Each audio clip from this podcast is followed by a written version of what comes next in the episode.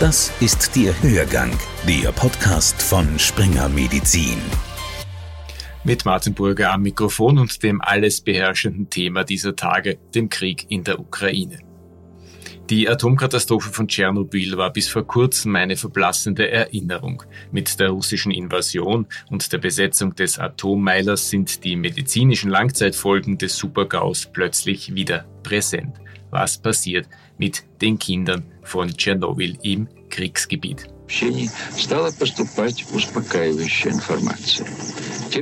Am 26. April 1986 explodierte der Block 4 im ukrainischen Atomkraftwerk. Der Unfall löste die schlimmste Nuklearkatastrophe der Geschichte aus und hatte 40.000 Tote und Zehntausende Krebskranke zur Folge. Die Nachwirkungen spürt das Land bis heute. Die Umweltschutzorganisation Global 2000 leistet seit 1995 Nothilfe für krebskranke Kinder in der Ostukraine. Durch das Projekt Tschernobyl-Kinder werden Behandlungen, Therapien und die Infrastruktur von Krankenhäusern und Kinderheimen in der Ukraine sowie jährliche Erholungsaufenthalte für krebskranke Kinder in Österreich finanziert. Die Leiterin der Aktion, Juliana Matuschowa, stammt aus der Ukraine. Sie berichtet, dass mittlerweile etliche leukämiekranke Kinder aus den Spitälern in Kharkiv nach Lemberg gebracht werden konnten. Über diese dramatische Rettungstat spreche ich jetzt mit Juliana Matuschowa. Danke, dass Sie in den Hörgang gekommen sind. Bitte schön. Wir erreichen Sie unterwegs. Was wissen Sie von Ihren Schützlingen? Wie geht es den Kindern? Was passiert jetzt mit ihnen? Ja, also es geht ihnen unterschiedlich. Die Situationen ändern sich ständig und wir versuchen uns am Laufenden zu halten. Wir haben eine Kollegin, die dort in der Ukraine ist und sie kontaktiert alle Kinder und versucht sie so zu unterstützen, also nach Bedarf, ja. Sie waren unsere, also wir haben zwei Krankenhäuser in Kharkiv betreut, schon seit langem, wo die leukämiekranke Kinder sich befinden. Und seit Beginn an, seit 24. Februar, waren die Kinder im Keller, ja. Natürlich, das war eine schreckliche Situation. Die waren alle unter Stress. Die Medikamente sind fast ausgegangen. Wir haben versucht, die Lieferungen dorthin zu schicken. Und es wurde immer schlimmer und schlimmer, ja. Und über die, über die Evakuierung von diesen Kindern könnten wir bis auf kurz nicht reden, weil sie besondere Bedingungen brauchen. Sie können nicht einfach mit den Autos, mit dem normalen Transport oder mit dem Zug äh, befördert werden. Aber einer von den zwei Krankenhäusern hat kom kompletten äh, Stromausfall vor zwei Tagen gehabt und die Kinder von dem Krankenhaus sind zu einem anderen Krankenhaus gekommen, ja, zu diesem zweiten. Und äh, da war äh, alles noch noch spannender, noch schlimmer. Und Gott sei Dank, gestern Abend konnte man die Kinder aus Kharkiv mit dem Zug nach Lemberg evakuieren. Und vor einer oder vor zwei Stunden sind sie glücklicherweise nach Lemberg angekommen. Weitere Schritte, also die werden dort jetzt im Spital gebracht und untersucht. Und dann werden sie weiter nach Polen und wir hoffen auch weiter nach Österreich befördert werden. Aber das ist zentral koordiniert. Das wissen wir noch nicht. Je nach Diagnose wird äh, geschaut, wo noch die Kapazitäten gibt, in welchem Krankenhaus, wo. Und dann halt werden die weitere Schritte gemacht, ja.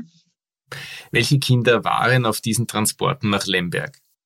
Also das sind vor allem krebskranke Kinder. Ja, sie haben meisten, die meisten Kinder haben Leukämie. Und natürlich ist es ganz wichtig, dass die Chemiotherapie nicht unterbrochen wird.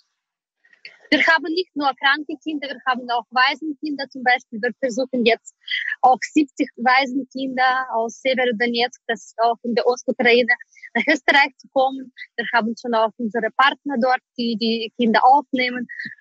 Also wir arbeiten halt, wir unterstützen jetzt dort, wo wir unterstützen können. Natürlich, bis auf Krieg hat unsere Organisation andere Sachen auch gemacht, aber jetzt wir konzentrieren uns nur ja auf den aktuellen Bedürfnissen.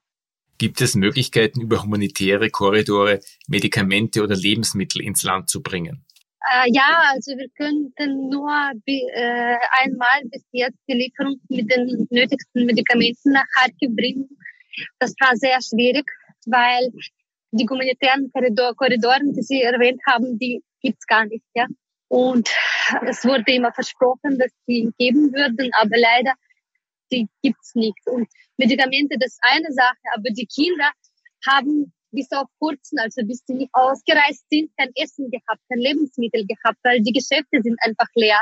Und unsere Volontäre, wir haben das Geld geschickt und unsere Volontäre haben einfach eingekauft und gesammelt von den Geschäften, wo noch etwas gibt und zu den Kindern, zu den Krankenhäusern gebracht.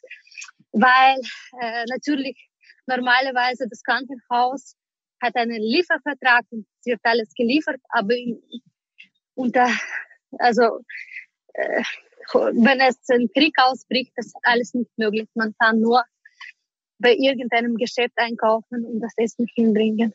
Was sagen die Ärzte vor Ort zur Situation in den Spitälern in der Ostukraine? Naja, das, was ich alles gesagt habe, das sagen die Ärzte dort, ja, dass sie keine medizinische und Lebensmittelversorgung gehabt haben. Wir haben fast am ersten Tag bei allen Organisationen angefragt, die uns mit der Evakuierung, mit den Spezialtransporten helfen können. Leider ist, war nicht möglich, weil es gab keine grüne Korridore. Und die Ärzte bleiben ständig bei den Kindern. Sie waren auch mit im Keller mit denen die ganze Zeit. Es gab Kinder, die mit dem, also die, die halt nicht ins Keller könnten, weil der Zustand war zu schlecht, ja. Und da waren immer wieder Ärzte dabei, die auch mit denen oben geblieben sind, obwohl es natürlich noch gefährlich war. Wenn der Weitertransport aus Lemberg nach Polen und Österreich funktioniert, wohin kommen die Kinder dann? Wo haben Sie konkret angefragt?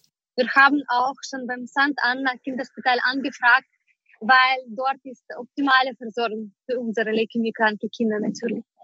Aber wenn mit dem nicht klappt, wir würden uns sehr freuen, wenn wir eine Bereitschaft von den Ärzten haben und nach Bedarf anfragen können, ja weil wir wissen jetzt nicht aktuell, in welchem Zustand die Kinder sind und was sie jetzt als erstes brauchen werden.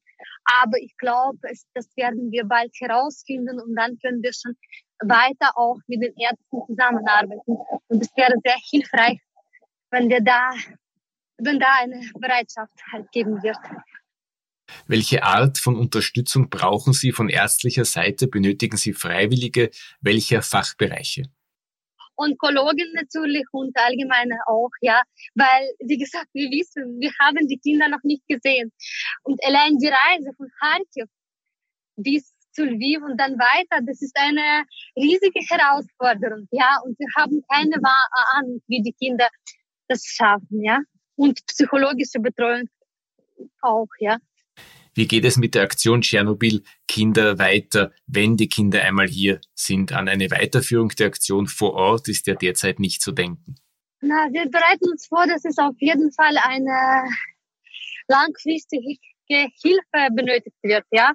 Wo genau, wissen wir noch nicht, aber sobald halt die Kinder bei uns sind, werden wir mehr wissen und auch dort in den Krankenhäusern natürlich Medikamente ist halt, bleibt das wichtigste Thema für uns, ja. Aber äh, sobald das, also sobald das Sicherheitsthema dann im Hintergrund steht, können wir halt über weitere Sachen reden. Ja. Wir sprechen mit Magister Juliana Matuschova. Sie leitet das Global 2000 Hilfsprojekt Kinder von Tschernobyl. Danke, dass Sie sich Zeit genommen haben. Dankeschön. Danke. Der Krieg hat ein Hilfsprojekt unterbrochen, das einige Erfolge vorzuweisen hat. Auf der Kinderkrebsstation in Kharkiv ist im Verlauf der Aktion die Heilungsrate von 5 auf 75 Prozent gestiegen. Seit wenigen Jahren unterhält Global 2000 auch vor Ort ein eigenes Büro, das die Hilfslieferungen und die Projekte koordiniert. Spendenmöglichkeiten für das Sozialprojekt Tschernobyl-Kinder finden Sie auf www global2000.at. Ich verabschiede mich, bleiben Sie gesund, bis nächste Woche. Hörgang, der Podcast von Springer Medizin. Springer Medizin.